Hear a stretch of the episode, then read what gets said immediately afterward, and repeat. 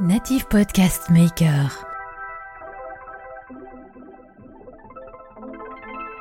Quand tu es une génération qui a aujourd'hui qui arrive sur le marché à 21, 22, 23 ans, je veux bien bosser, mais à certaines conditions. C'est-à-dire que c'est toute l'histoire des générations. Certains ont vu de- des parents qui se sont hyper investis et qui se sont fait licencier à 50, 55 ans. On croit moins à l'histoire d'une entreprise pour une vie. Donc je crois que la nouvelle génération est tout à fait capable de s'engager tout autant que les anciennes générations. Mais c'est différent. Ils ont besoin de plus de liberté, plus d'autonomie. Et il faut, je pense, les comprendre telles qu'elles sont et pas essayer de les changer et de faire d'elles une génération baby boomer. Le voyage te fait prendre un recul incroyable sur la vie, euh, incroyable sur euh, l'essentiel, de dire où sont nos priorités. J'aime bien chez Bicorp, le label qu'on a obtenu, c'est être la meilleure entreprise pour le monde. C'est qu'est-ce qu'on fait nous en tant qu'entrepreneurs? Pour nos collaborateurs, pour le choix de nos partenaires. Nous, on choisit nos partenaires en fonction de leurs engagements actuels ou futurs. Bienvenue dans votre Learning Expedition, le podcast qui accélère vos transformations. Tel un voyage apprenant, nous allons découvrir ensemble des histoires d'entreprise, des leaders inspirants, des hommes et des femmes précurseurs ou tout simplement passionnés dans leur domaine. S'inspirer des meilleures pratiques va assurément accélérer vos transformations, et comme il n'est pas toujours nécessaire d'aller bien loin pour trouver des pépites, les Hauts-de-France sont mon terrain de jeu. Je m'appelle Laurent Stock et je vous souhaite la bienvenue dans votre Learning Expedition un peu spéciale, je vous l'accorde. Bien, bah bonjour tout le monde, j'espère que vous allez bien. Alors, euh, en cette période de transformation accélérée pour les entreprises, et au cœur de tout ça, il y a quand même l'humain. Et pour cet épisode, nous l'aborderons euh, ce sujet sous l'angle des ressources humaines. Le métier du recrutement est bousculé, parfois à l'arrêt, sur certains métiers, parfois en totale accélération, sur d'autres métiers là aussi. Bref, ça bouge et les codes changent surtout. Euh, pour aborder entre autres ce sujet, je suis avec Hervé Van Rennes, le patron du cabinet de recrutement RH Performance. Salut Hervé. Salut Laurent. Bon, comment ça va? Super. Bon, alors il paraît qu'en moyenne, tiens, euh, il faut envoyer 20 CV pour décrocher un rendez-vous. C'est encore vrai ou pas ça? Oh, c'est une, c'est une légende urbaine. C'est vrai? Ouais, complètement. Euh, Aujourd'hui, bon, j'ai envie de dire, les CV, ça existe toujours et ça va exister encore pour euh, de nombreuses années. Mhm. Euh, mais aujourd'hui, il y a des réseaux sociaux, il y a des une plateforme sans faire de publicité pour eux qui s'appelle LinkedIn, qui fait que Ouais. de plus en plus, on va utiliser euh, ce type de support. Donc, euh, 20 CV, non. Ce qui est important, c'est d'écrire au bon endroit, au bon moment, quand il y a le bon job qui correspond à ce qu'on recherche. Bon, cool. Tu vas nous expliquer tout ça. Euh, dans tous les cas, on va rentrer justement dans le détail de ces bonnes pratiques, euh, des conseils appliqués quand on est soit une entreprise ou, ou- ou un candidat, évidemment. Et puis, ce qui me plaît d'avance dans cet épisode, euh, c'est de voyager euh, euh, à travers ton histoire, puisqu'un jour, tu as donné temporairement les clés euh, à ton associé, les clés de ton entreprise à ton Mm. associé et, et à tes collaborateurs, et puis tu es parti faire un tour du monde pour mieux revenir, voire même revenir mieux. Euh, tu vas nous raconter tout ça. Mais euh, bon bah comme traditionnellement avant avant tout ça, ce que je te propose c'est que tu puisses nous dire qui tu es Hervé. Écoute, avec plaisir.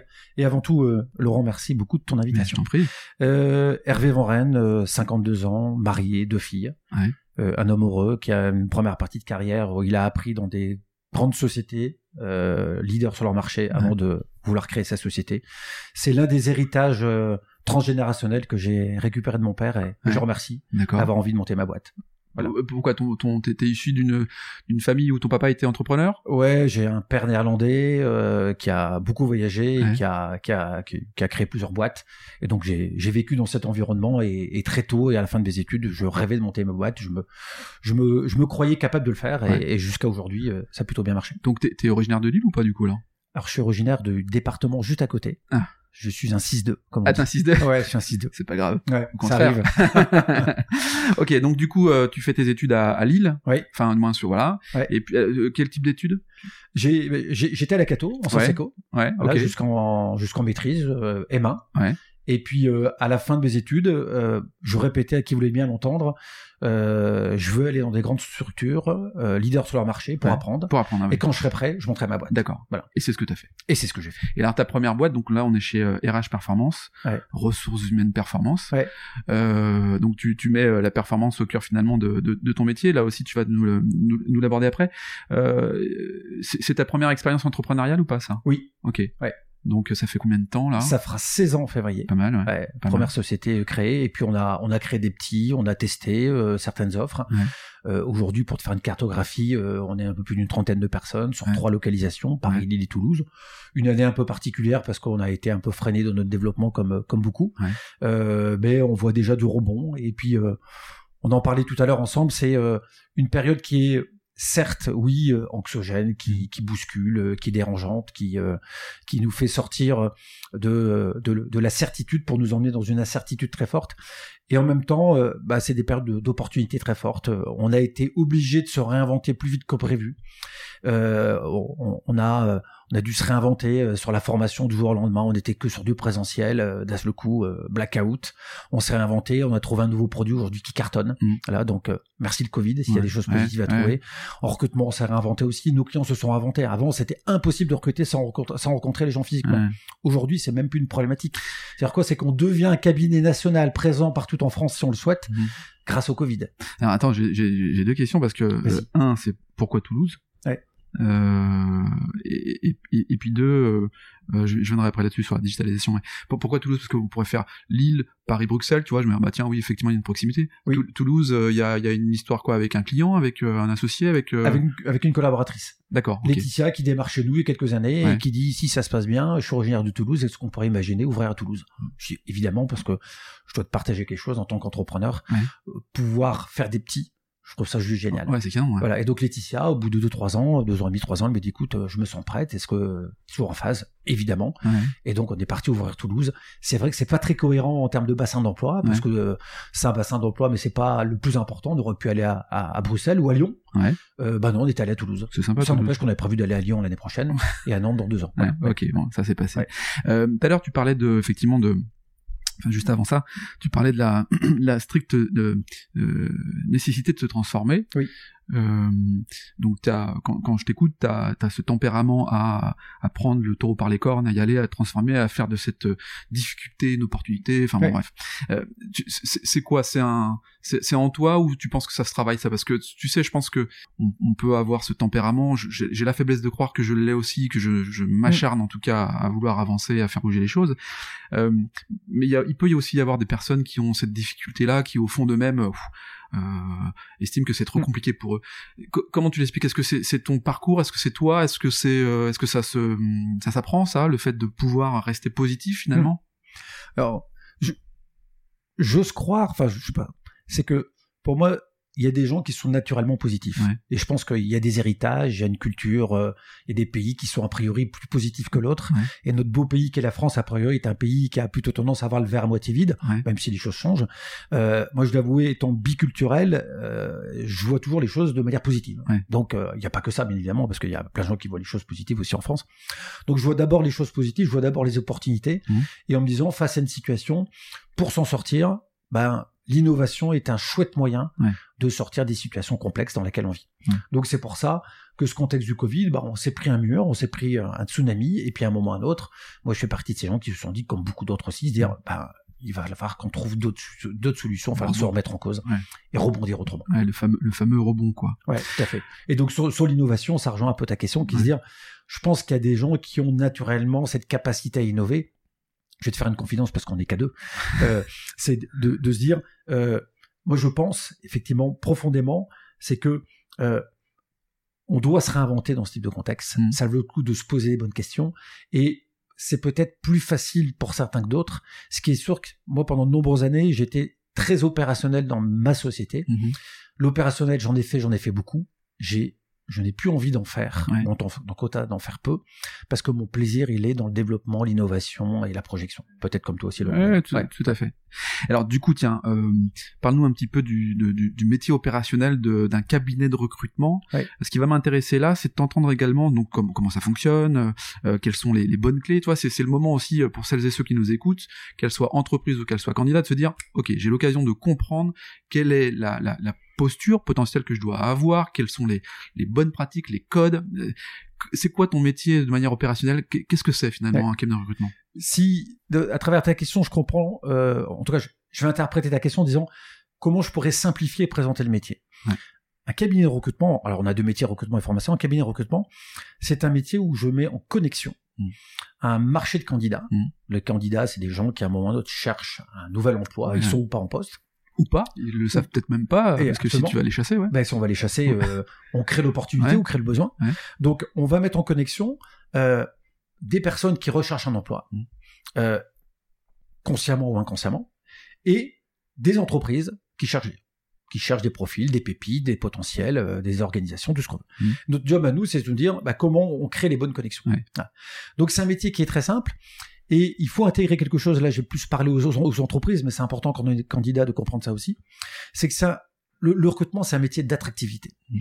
Euh, je m'explique, c'est que quand une entreprise crée une offre sur le marché, euh, elle se doit de se poser la bonne question qui est de se dire euh, en quoi l'offre que je vais créer, l'offre que je vais mettre sur le marché, va-t-elle créer de l'attractivité? Et c'est le job du recruteur. Euh, un bon recruteur, c'est pas quelqu'un qui prend des commandes, c'est quelqu'un qui conseille Mm. et qui va être là, qui va dire euh, bah Laurent, tu mets sur le marché telle offre. Si ton offre elle est dans les clous, c'est-à-dire qu'elle elle, elle est dans les clous en termes de de, no- de notoriété entreprise, de code de marché, de euh, contenu du contenu de de- d'offres, de, rémunération de localisation, tu vas trouver facilement. Mm. En revanche, plus tu vas te décaler du marché, plus l'offre va être complexe et plus tu auras de difficultés à Mm. trouver. Mm. Bah, le job d'un bon cabinet, c'est de savoir conseiller les candidats sur leur dire à un moment donné par rapport à votre parcours, la cohérence de parcours, votre projet professionnel, parce que si tu n'as pas de projet, ça paraît complexe effectivement de trouver quelque chose. Ouais. Donc nous on est là pour dire à donné, il y a de la cohérence dans votre projet, il y a de la cohérence dans votre parcours. Voilà sans doute le type d'offre qui est là pour vous aider. Mm. Donc ça c'est notre job à nous vis-à-vis des candidats et vis-à-vis vis-à-vis des entreprises, c'est aussi les connecter par rapport au marché. Quand les deux sont connectés, bah, c'est fluide, ça, fon- ça fonctionne bien. Bien évidemment, on n'est pas dans un monde parfait Eh ouais. et euh, c'est pour ça qu'on est là. Néanmoins, il y a, il y a quand même une notion importante. euh, Là, j'entends euh, la marque employeur et puis, euh, alors un terme anglophone, vous m'excuserez, le personal branding, Ouais. le marketing de soi. Donc, à la fois la marque employeur qui doit mettre en avant euh, Mm. ses meilleurs atouts pour attirer les meilleurs candidats, et puis le candidat qui lui aussi doit travailler sur son personal branding, sur Oui. son marketing de soi, qui se joue beaucoup euh, euh, aujourd'hui sur des canaux peut-être différents que ceux d'avant. Oui. Euh, euh, avant de rentrer justement sur ces canaux, tu, tu vois une vraie différence du, du candidat? On parle de génération X, de millénium, de génération Y, enfin voilà tout ça. Bon, euh, il y a une vraie incidence, il y a un- une vraie dé- différence entre les, les entreprises se comprennent entre les nouvelles générations ou pas? Alors, je vais faire un peu de généralité, même si j'aime pas les généralités, Ouais. parce que euh, euh, on entend euh, depuis de nombreuses années euh, et les jeunes n'ont pas envie, les nouvelles générations. Mm. Je, suis pas en phase avec ça parce que le, les générations, elles s'arrêtent pas à une date près. C'est Mm. qu'on est tous aussi nous aussi des générations Y et Z. Mm. C'est pas parce que tu as 44 ans et moi 52 ans qu'on est génération X, Y, Z, baby boomer, tout ce qu'on veut. On est mélangés les uns avec les autres. Donc elles se superposent entre elles. C'est sûr que quelqu'un qui est né en 2005, il sera sans doute diffé- différent que quelqu'un que, que quelqu'un qui est né en 1960. On est d'accord. Mm. Ce qui est sûr, c'est qu'en recrutement et pour recruter, les nouvelles générations, elles n'ont pas les mêmes codes que nous, elles n'ont pas les mêmes sensibilités et pas les mêmes attentes. Mm. Les générations, on en fait peut-être partie, génération travail, euh, voilà, c'était dans, dans notre tête, moi j'ai 50 ans, c'était euh, faut que tu prouves, euh, si tu t'investis, si tu bosses, tu vas réussir, allez, go, et puis il faut faire des horaires, c'est parce que tu fais des horaires que tu vas être bien perçu. Ok, il y a encore des entreprises qui fonctionnent comme ça, et la présence peut être euh, effectivement importante. Quand tu as une génération qui a aujourd'hui qui arrive sur le marché à 21, 22, 23 ans, je veux bien bosser, mais à certaines conditions. C'est-à-dire que c'est toute l'histoire des générations. Certains ont vu de- des parents qui se sont hyper investis et qui se sont fait licencier à 50, 55 ans. Mm. On croit moins à l'histoire d'une entreprise pour Mm. une vie. Et ça, c'est, j'en vois des stéréotypes, mais c'est tellement vrai. Donc les nouvelles générations, elles vont être sensibles à l'image de l'entreprise. Elles sont de plus en plus sensibles à l'engagement RSE des entreprises. Mm. Des Time for the Planet, des Change Now, euh, des Bicorp, etc. Mm. deviennent aujourd'hui des labels qui vont faire que on a une génération qui est beaucoup plus sensibilisée à ces sujets-là.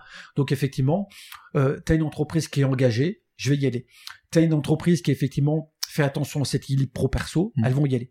Donc je crois que la nouvelle génération est tout à fait capable de s'engager tout autant que les anciennes générations. Mais c'est différent. différemment. Elles ont besoin de plus de liberté, Ouais. plus d'autonomie.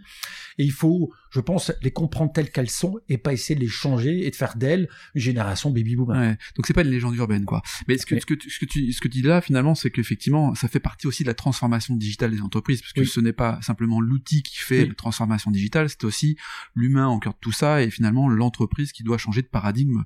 Donc et co- comment fait l'entreprise euh, classique pour pouvoir s'adapter à cela parce que je suppose que tu es confronté aussi à des, des, des problématiques d'entreprise qui ont du mal à recruter parce que leur marque employeur n'est pas suffisamment euh, sexy enfin Oui. excuse-moi du terme mais Oui. mais mais c- c- comment comment font-elles pour pouvoir euh, se transformer? Bah, là- là-dessus, ça va être du, ça va énormément reposer sur le degré de lucidité du dirigeant ou des dirigeantes.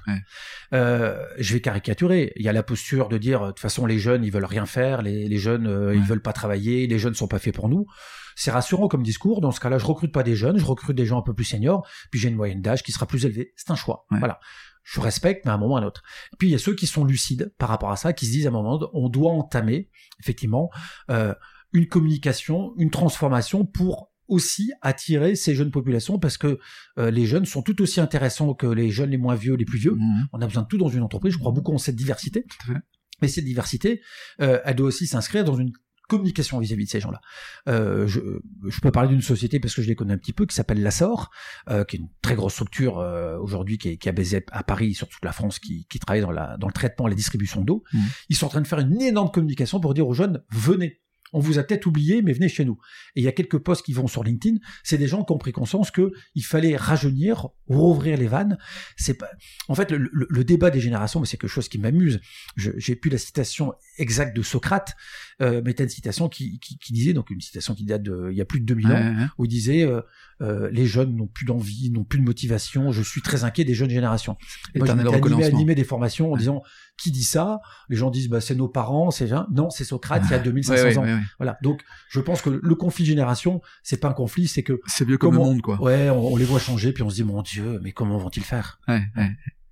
Euh, par rapport aux par rapport aux entreprises, euh, euh,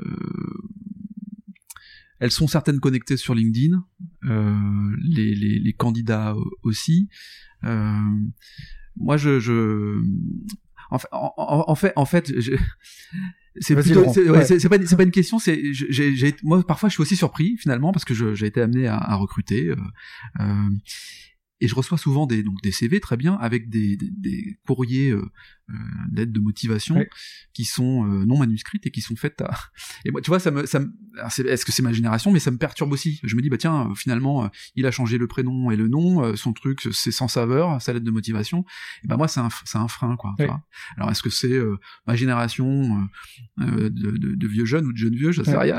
Qui fait que tu vois ça, ça me perturbe. Mais j'ai l'impression qu'effectivement on est sur une génération vite quoi. Allez, mm. tiens, vite ton CV, vite ta lettre, euh, rencontrons-nous vite. Euh, Aujourd'hui, il y a les réseaux sociaux qui euh, euh, qui changent un peu la donne.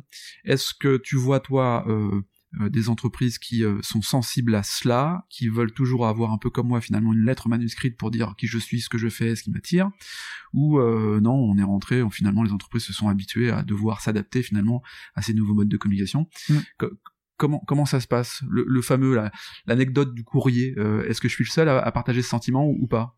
En tout cas tu fais partie de ceux qui sont en train de disparaître petit à petit. Ah merde. Euh, la, lettre de motivation à l'origine euh, on l'a demandé manuscrite pour faire de la graphologie. aujourd'hui très clairement la graphologie c'est un outil qui est clairement contesté parce que ça repose sur un humain. C'est bien dans, dans, un métier de ressources humaines que, que, tout repose sur un humain, mais en tout cas, elle est, elle est assez contestée. et donc, et aujourd'hui, effectivement, une lettre euh, informatisée, mmh. digitalisée, elle a forcément moins d'intérêt. Je vais être franc avec toi, nous les lettres de motivation, on ne les lit pas. Lis pas ouais. Nos clients ne demandent plus de lettres de motivation de manière extrêmement rare. Donc c'est clairement un outil j'y vois un intérêt parce qu'à un moment ou à un autre, tu demandes à quelqu'un de, de, prendre le temps d'écrire.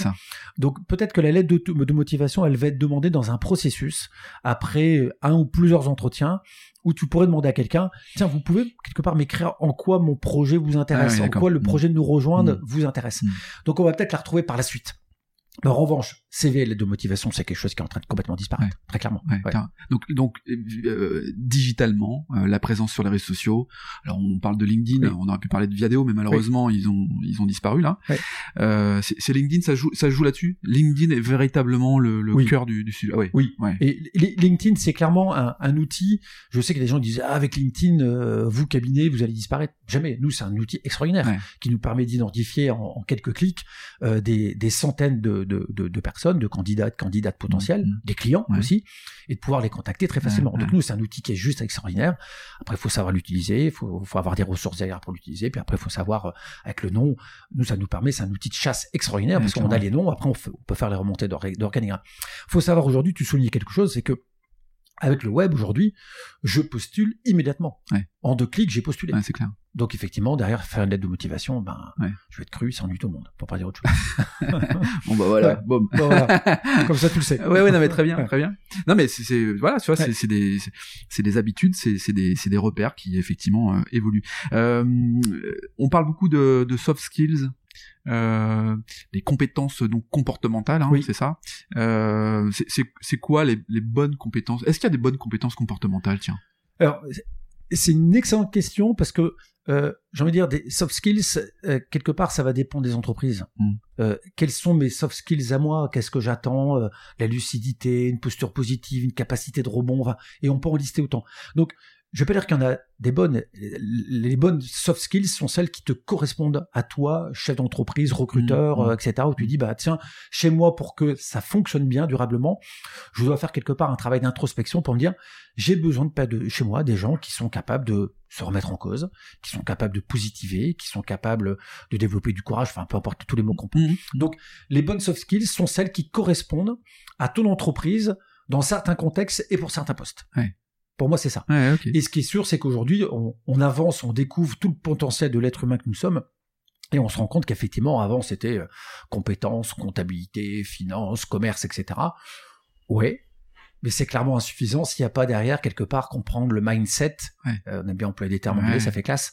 Et puis, euh, euh, comprendre davantage les soft skills, parce que euh, je peux recruter un excellent commercial ou un excellent financier, mais si derrière, euh, il n'a pas de remise en cause, euh, il n'est pas capable de développer de rejet, Ouais. il n'a il a pas d'intuition, il n'a pas de ben, à un moment ou à un autre, j'ai juste acheté froidement des compétences qui ne vont pas rentrer dans mon schéma. Ouais, c'est ça. Acheter froidement des compétences qui Voilà, vont pas rentrer ça. dans ton Ouais. format. Ouais, c'est typiquement ça. Donc, premier conseil, effectivement, quand on a une entreprise, c'est globalement se, enfin, de s'ouvrir et finalement euh, de s'ouvrir aussi à la jeunesse, qui est une génération comme on, l'a été, et donc les conflits de génération euh, sont vieux comme le monde. Ouais. Et donc, il n'y a pas de raison. Je peux te couper. Ouais, bien sûr. je te partage quelque chose auquel je crois beaucoup.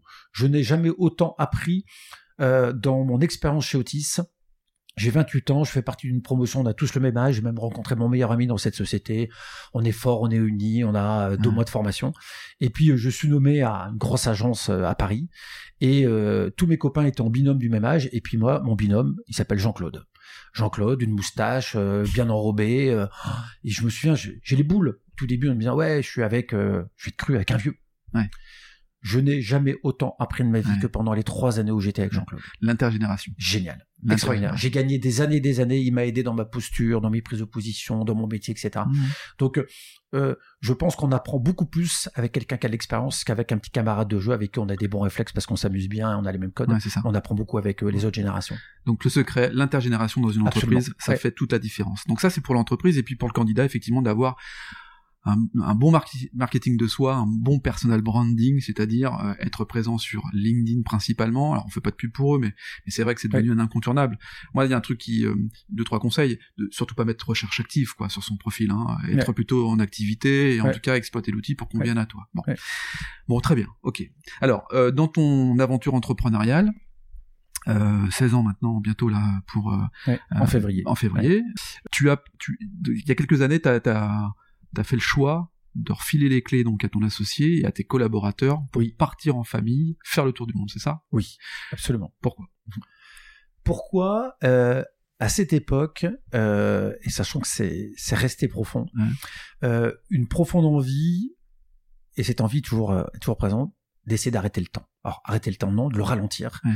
euh, de créer des moments extraordinaires, d'aller voyager, de s'ouvrir au monde, de de sortir d'une d'une sorte de routine, certes très sympa parce que tu as Mm. des amis, tu as des connaissances partout, etc. Mais l'impression de rentrer dans quelque chose qui est, qui est écrit euh, et envie de, de nouveauté, de singularité. Euh, mon épouse et, et- et- enfin Anne-Sophie et moi, on, on avait, c'est marrant, sur certains sujets les mêmes envies, puis d'autres, on avait aussi des, des besoins un peu différents. Je dois avouer que ça faisait à peu près 12 ans que je la tannais en disant faut qu'on aille bouger, faut qu'on aille voyager, faut qu'on aille voir autre chose, qu'on sorte de là où on est, Mm. même si on y était très bien. Donc vo- voilà les idées, et j'avais ça en, en tête. Et mon, mon associé à l'époque, Thierry, euh, qui était juste génial, qui me disait, euh, il m'appelait VV, c'est mon petit surnom, il me dit, tu sais VV, euh, je ne pourrais jamais supporter d'être celui qui t'empêche de réaliser ton rêve. Ouais. Et il a été très promoteur de ce rêve. Mhm. Et donc, on a décidé, ça fera dix ans, quasiment jour pour jour, euh, que on a tout arrêté. C'est-à-dire qu'on a loué notre maison, rendu la bagnole, euh, rendu le statut, euh, tout abandonné Ah oui, pour partir, euh, pour partir effectivement en sac à dos avec femme et enfant. Ah oui, t'as tout, oui, t'as tout, tout, lâché. Tout lâché. Et tu t'es dit, si on la vit, on la vit à 100% cette aventure. Voilà. Et c'était se dire, la question pouvait se dire, tiens, je ferais ça à la retraite. Et je me disais, non, Non. c'est maintenant. Ouais. Je suis en pleine santé et c'est parce que tout va bien que je vais le faire maintenant. Voilà. Et, et ouais, d'accord, ok. Et donc du coup, euh, du jour au lendemain, donc tu, tu, tu largues tout. Oui. Tu, tu prends l'avion. Je prends l'avion. Tu pars où? Alors, euh, le, le, le, le tour du monde, euh, c'est un prétexte pour se déconnecter. Ouais, c'est Même s'il faut du temps pour se déconnecter. Le voyage est très simple. Si vous avez un peu de temps à perdre, vous allez sur un site qui s'appelle les, les Vents Rennes en Vadrouille. Vents Rennes, ça s'écrit V-A-N-R-I-J-N. Ouais. Euh, le, le voyage en tant que tel, ça a été euh, deux mois d'Australie, un mois et demi de Nouvelle-Zélande, l'île de Pâques, qui est juste extraordinaire, Ouais. et trois mois, euh, enfin ça devait être un peu plus, euh, trois mois Chili, Argentine Ouais. on a dû rentrer un peu plus tôt et on a dû abandonner ce qui sont a priori les deux plus beaux pays du monde que sont le Pérou et la Bolivie. D'accord. Voilà. Et alors du coup, pendant cette, euh, ce, ce tour du monde là, Oui. tu es avec ton épouse et tes deux enfants. Oui. Quels sont les effets quoi? Enfin, tu vois, parce que est-ce que tu, tu partais là-bas pourquoi? Euh, Parce que tu sentais finalement une tension trop forte, parce que tu avais un besoin? C'était quoi ton moteur? C'était quoi ta, ta volonté Ouais. euh, profonde? Qu'est-ce Ouais. que tu allais chercher finalement en allant Ouais. là-bas? Ouais, moi j'allais chercher le j'allais chercher de la prise de recul, Mhm. j'allais chercher du, du temps fort. Ouais. Euh, j'allais chercher de la rencontre avec l'autre. Mhm. Une envie de se déconnecter. Puis je pense que je suis aussi marqué par une famille euh, très, euh, notamment la famille néerlandaise, qui vit dans les quatre coins du monde et toujours rêvé effectivement de, de, de voyager. Alors est-ce que je le fais pour moi? Est-ce que je le fais pour le regard de la famille de dire tiens toi aussi euh, t'es un Ouais. voyageur Ah. Peut-être les deux aussi. Ça, ça sera l'objet d'un autre podcast. Allongez-vous, monsieur. voilà, c'est ça. Sur euh, la psychologie familiale. Euh, c'est ça. Mais il y a, y, a, y a ça, c'est d'aller chercher ça. Voilà. Et puis, euh, euh, je pense qu'on est tous un peu dans une quête de singularité. En tout cas, je le suis aussi. Je pense qu'à posteriori, c'était aussi l'occasion de cultiver aussi sa singularité. Hmm. Vois, au, au travers de ce voyage. Ouais. Donc, il y a ça. Et, et pour répondre à une question que tu ne m'as pas posée, euh, moi, j'ai, j'ai bossé jusqu'à trois jours du départ. Ce qui était une grosse connerie en soi. Parce que quand je suis parti, je suis parti, non pas comme un futur baroudeur, je suis parti comme un touriste. Ah oui. Et j'ai mis trois, quatre semaines à me déconnecter parce que j'avais mon téléphone avec moi. Dès qu'on postait quelque chose euh, sur le site et il y avait des réponses, j'étais ravi de répondre tout de suite. Donc j'ai mis trois, quatre, trois, quatre semaines à découvrir que le voyage, pour vivre un voyage, il faut se déconnecter des amis et de la famille. Ah oui, à fond. Les voir de temps en temps, pas Ouais. de problème, mais se déconnecter. Leur dire avant quand même. Leur dire avant, les prévenir, qu'on s- on va pas s'appeler tous les jours, surtout pas. Ouais. Et euh, au bout de trois, quatre semaines, j'ai pris conscience que un coup de fil ou un petit Skype tous les deux, trois semaines, c'était suffisant et ça permettait de s'abandonner au voyage. Ouais. La force du voyage, c'est pas forcément les paysages, parce que les paysages, sont, les paysages des Andes sont incroyables, euh, on a adoré, enfin bref, c'est surtout les rencontres. Les gens. Les rencontres. Les gens. Exactement. Et là, les gens, euh, quand tu dois faire un comparatif avec euh, notre notre culture à l'européenne, euh, c'est- y a- y a- tu vois, je suppose que si demain euh, quelqu'un vient frapper à ta porte, euh, la moyenne générale en France fera que euh, la personne qui tape à ta porte à 22 heures restera dehors parce que Oui. à l'étranger c'est différent, t'es accueilli, on t'ouvre. euh, comment comment comment tu vois les choses par C'est- rapport à ça? C'est c'est clairement bluffant. Nous, on a été, euh, on a beaucoup aimé, on a, on va dire, aimé l'Australie. Mhm. On a adoré la Nouvelle-Zélande et Ouais. on, était, on est tombé sur le charme de l'Amérique latine. Ouais. Nous restons, nous restons des, des latins. Des latins, hein. Et à un moment ou à un autre, euh, les, les latinos, comme ils les appellent, les sud-américains, ils dégagent une authenticité, une, une énergie juste incroyable. Ah oui. On s'est fait inviter plusieurs fois par des gens qui ne connaissaient pas. Ouais. Alors, on avait un côté intouchable, c'est qu'on était couple, Mhm. avec deux enfants, une petite de 3 ans et demi, Ouais. une autre de 10 ans. On touche pas la famille quoi. Les enfants, c'est intouchable. Ouais. Voilà. Moi, j'avais un peu peur d'aller en Amérique latine. Euh, je suis allé à une association qui s'appelle l'ABM, l'association du bout du monde, et j'ai rencontré des gens qui avaient fait ce voyage avant nous, qui nous ont dit avec des enfants, vous êtes intouchables. Ouais. Et on s'est fait Ouais. inviter par des gens très modestes à aller dormir chez eux. Euh, on a rencontré un, couple de Chiliens euh, à, à Pucón, qui est dans la partie des volcans euh, de- du Chili, et on est allé à Punta Arenas. Punta Arenas, c'est tout au sud, c'est le sud austral du Chili. Mhm. On est allé passer une semaine chez eux dans une petite maison de 80 mètres carrés. Ils sont allés vivre dans leur canapé pour nous accueillir dans leur chambre. Ouais. Et ça nous est arrivé deux, trois fois. Donc c'est juste incroyable. Effectivement, il y a une, une ouverture d'esprit, une hospitalité euh, que, que, que nous nous sommes appropriés. Nous Ouais. aussi, euh, ils sont revenus nous voir il y a quelques années. Tu crées des liens extraordinaires, Extraordinaire. effectivement, du bout du monde. Ouais. C'est quoi les deux trois souvenirs là, les plus marquants euh, d'un voyage comme celui-ci? Euh, moi, j'ai un souvenir qui est juste incroyable. Je vous, je vous invite à aller dans cet endroit complètement dingue. C'est El Torres del Paine. C'est dans la Patagonie chilienne. Euh, c'est une des premières fois de ma vie où je suis arrivé devant euh, ce paysage et je suis resté la bouche ouverte en disant c'est juste incroyable. Ouais. Donc c'est la Patagonie chilienne. Euh, Il y a tout un parcours qui s'appelle le W. Aller là-bas, c'est Énorme. époustouflant. Ouais. C'est juste incroyable. Le El Torres del Paine. El Torres del Paine. El Torres del Paine. et on a fait quelque chose de, de, de dingue aussi, c'est qu'on a quitté un endroit qui s'appelle Puerto Montt, sur la côte pacifique. Au moment où il y avait un gros tremblement de terre, donc toute notre, famille pendant 3-4 jours a cru qu'on était dedans. Et on a traversé, traversé les, les fjords chiliens. Euh, ça c'est dingue. Et puis le troisième endroit, vous allez voir, c'est c'est très... euh, ouais, l'île de Pâques. L'île de Pâques, ouais. L'île de Pâques, c'est unique. Ouais. C'est-à-dire que ce qu'on voit sur les sur les cartes postales, ça n'a pas la même Les- valeur, les, la même Moailles, ouais, euh, ça s'appelle ouais. les Moailles, c'est c'est l'île euh, la plus isolée du monde, euh, habitée, euh, qui a été péruvienne, qui est maintenant chilienne. Il y a Ouais. une histoire incroyable. C'est un mélange de culture latino et euh, haïtienne, Ouais. maori. Enfin, c'est c'est juste bluffant. C'est c'est c'est d'une beauté incroyable. Ouais, c'est c'est dingue. Donc ça, c'est la, par- la parenthèse, euh, Oui. peut-être la parenthèse de ta vie ou l'une des parenthèses de ta vie. Euh, bon bah tu rentres. Là tu rentres avec Contraint et forcé. contraint et forcé. Contraint, Contraint, et forcé. parce que les deux seules choses qui pouvaient nous faire entrer, c'était soit un problème de- d'entreprise Mhm. et ou un problème de santé. Et Mhm. on a eu les deux. Le papa d'Anne-Sophie est, tombé- gravement malade Mhm. euh, et euh, l'entreprise euh, RH Performance était un peu secouée. D'accord. Voilà. Donc euh, je reviens et pas de bol, je reviens en plein nuage de cendres. Ah oui. Donc moi j'étais sur les hauteurs euh, boliviennes, Ouais. euh, je quitte, euh, je, je casse mon, mon billet tour du monde, je rentre plus tôt, ma, mon épouse et les enfants euh, vont, vont continuer un petit peu le voyage, Ouais. Et je rentre en plein nuage de son. Donc, donc moi ça me paraît complètement loin de, de, de ce que je vivais depuis des mois. J'avais les cheveux longs, je sentais le baroudeur, j'étais heureux avec trois fois rien. Et puis je me retrouve à Madrid et là je découvre le nuage de cendres et puis je me retrouve à dormir euh, deux jours dans l'aéroport, redécouvrir l'attention des Européens, le stress des gens qui Ah. veulent rentrer. Et je vais rentrer en bus de Madrid à, à Bruxelles, ce qui me posait pas de problème parce que ça faisait, ça faisait deux mois qu'on vivait dans les bus en, en Amérique latine. Mais je, je reviens en France en plein nuage de cendres et le choc est dur, Ouais. C'est-à-dire que le, le retour là, le retour à la réalité, le retour à la vie, est euh, très violent. ouais, est très bien. Donc tu, ouais, donc tu, tu, tu reviens, donc tu te coupes les cheveux, tu te rases, tu te Ouais. laves, tout ça. Bon, tu repars dans une euh, dans une réalité en fait euh, économique euh, par rapport à, ton entreprise. Euh, co- comment finalement tu, tu, tu transposes cette expérience dans ton quotidien là? Est-ce que ce voyage t'est utile justement pour prendre le recul nécessaire, Mm. avoir la sérénité, identifier des, des enjeux autres, des objectifs? Co- Comment comment ça se passe là?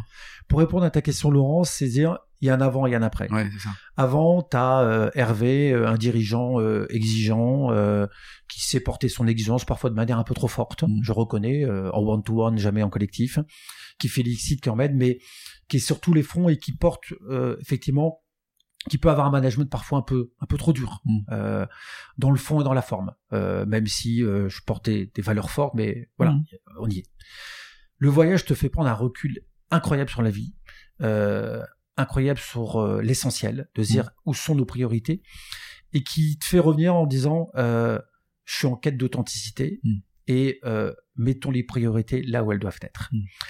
La posture du dirigeant après le voyage, c'est oui l'exigence reste là, mais la forme est beaucoup plus douce.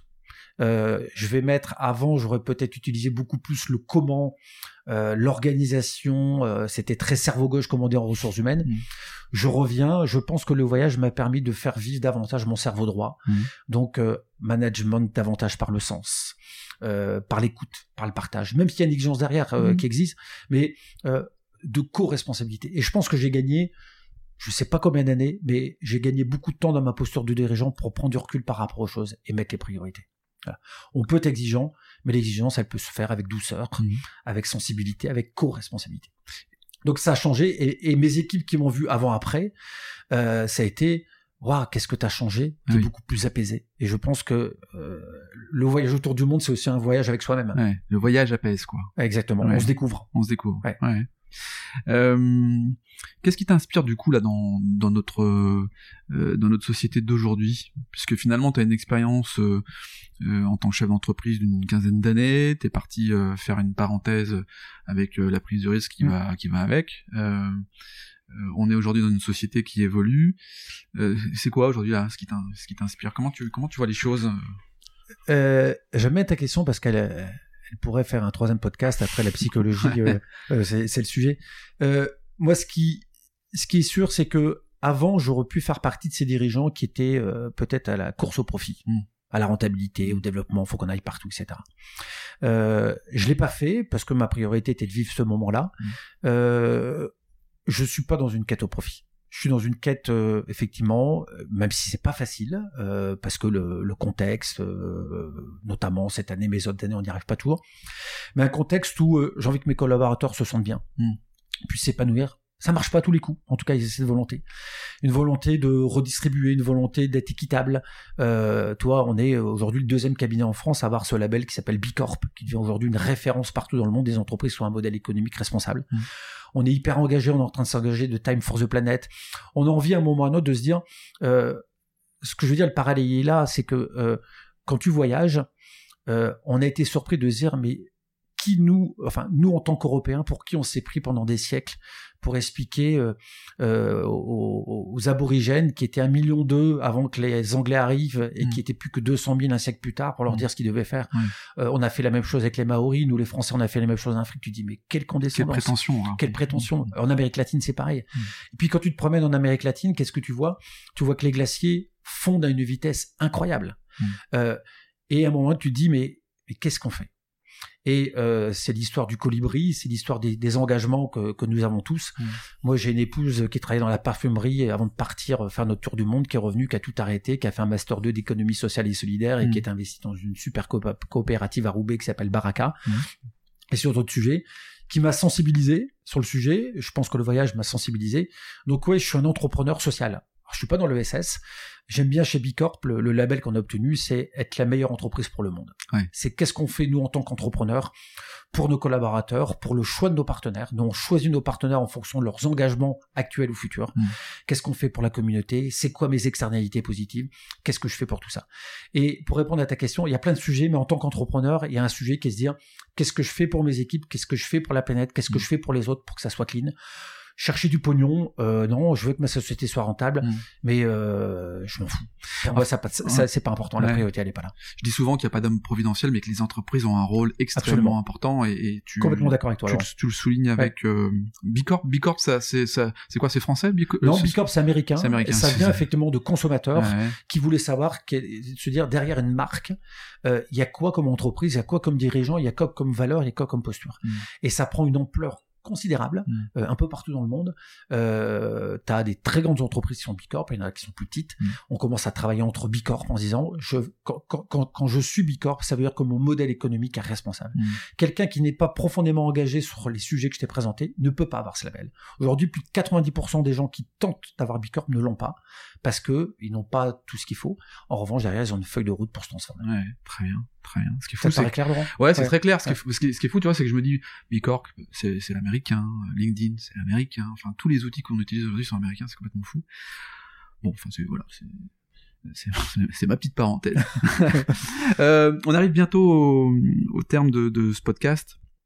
Euh, tiens, c'est quoi ta plus grande fierté là en, en 16 ans bientôt? Si t'avais une fierté, euh, professionnelle Ouais, bah la, fierté personnelle, euh, personnelle c'est d'avoir créé euh, clairement une entreprise.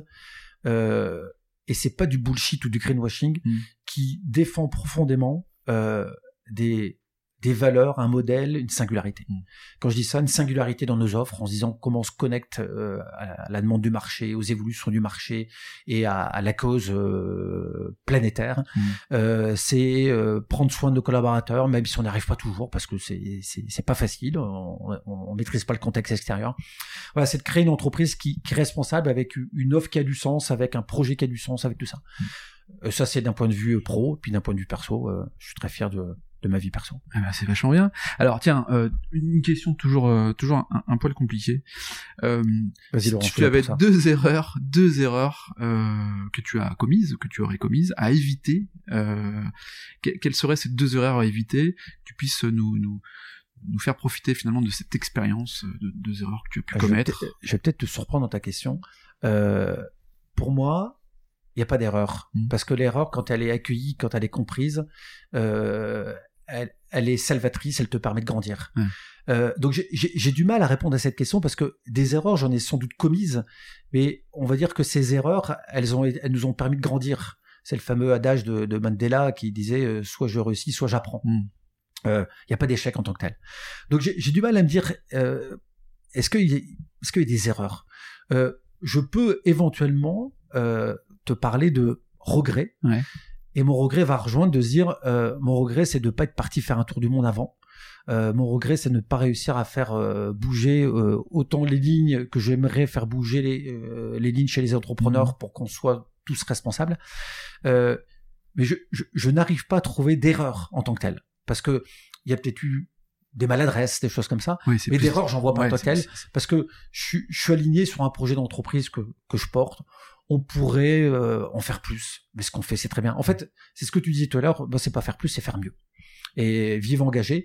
En revanche, ce- dont j'ai très envie, c'est dans une, une autre partie de ma carrière, c'est d'engager du temps pour euh, des choses collectives. Ouais. Je rêve de porter des projets où ça a du sens pour beaucoup de monde. Mm. Le recrutement, la formation, c'est un métier qui est génial, qui est, qui est fabuleux, que je recommande. On a un métier qui est méconnu, qui est d'une richesse incroyable. Mm. Et dans une deuxième partie de carrière, j'aimerais bien m'engager très longuement et pleinement sur des sujets qui, ont, qui valent le coup. Et j'invite tout le monde à regarder le site de Time for the Planet. Time for C'est the Planet. super intéressant. Je pense que nous, en tant qu'entrepreneurs et pas que, on a un rôle à jouer là-dedans. Ouais, je le mettrai dans les dans, dans, dans le lien dans, dans les commentaires. Merci Laurent. Euh, tiens, t'as devant toi, t'as Hervé, il a 20 ans. Euh, t'as une minute pour lui dire quelque chose là. Tu lui dis quoi à ce Hervé qui a 20 ans? Ça, c'est une, sacrée question. Si je disais, euh, si je devais parler à Hervé à, qui a 20 ans, je lui dirais, euh, écoute, fais en sorte d'être un homme libre. Voilà. Euh, à toi d'écrire ta, ta propre liberté. Euh, réalise tes rêves. Vas-y, sans, mets de l'audace. Euh, sois généreux. Euh, laisse parler tes émotions. Parce que je trouve qu'on est dans un monde qui, qui, qui nous amène pas forcément à, Mm. à faire vivre nos émotions. Euh, et sois authentique. Bon. Voilà les, les quelques conseils que je donne à, à Hervé. Bon, ok. Ouais, ouais. Et le Hervé d'aujourd'hui, du coup, il les a écoutés? Euh, il les a écoutés euh, peut-être pas à 20 ans, un, un peu plus tard. c'est ça. Je sais pas si c'est ce qu'on appelle la sagesse ou la maturité Ah, ou l'expérience. ou l'expérience. Ouais. Ça vient, ça vient par la suite naturellement. Ça, ça vient par le Ça temps. prend la bonne place. Bon, bah, super. Bon, bah écoute, euh, on a fait un, un- un grand tour, Hervé. Je, je suis ravi d'avoir pu échanger avec toi, à la fois finalement sur ton parcours professionnel, mais aussi Mm. sur ta vie privée, qui a des impacts évidemment sur, ton, sur, ton, sur ton pro tous les jours. Merci de m'avoir accueilli chez toi, et puis bah, je te dis à très bientôt. Merci Laurent, Bon. c'était super. Merci à toi. Quant à nous, on se retrouve la semaine prochaine. Euh, D'ici là, bah, portez-vous bien, je vous embrasse, et à bientôt. Salut.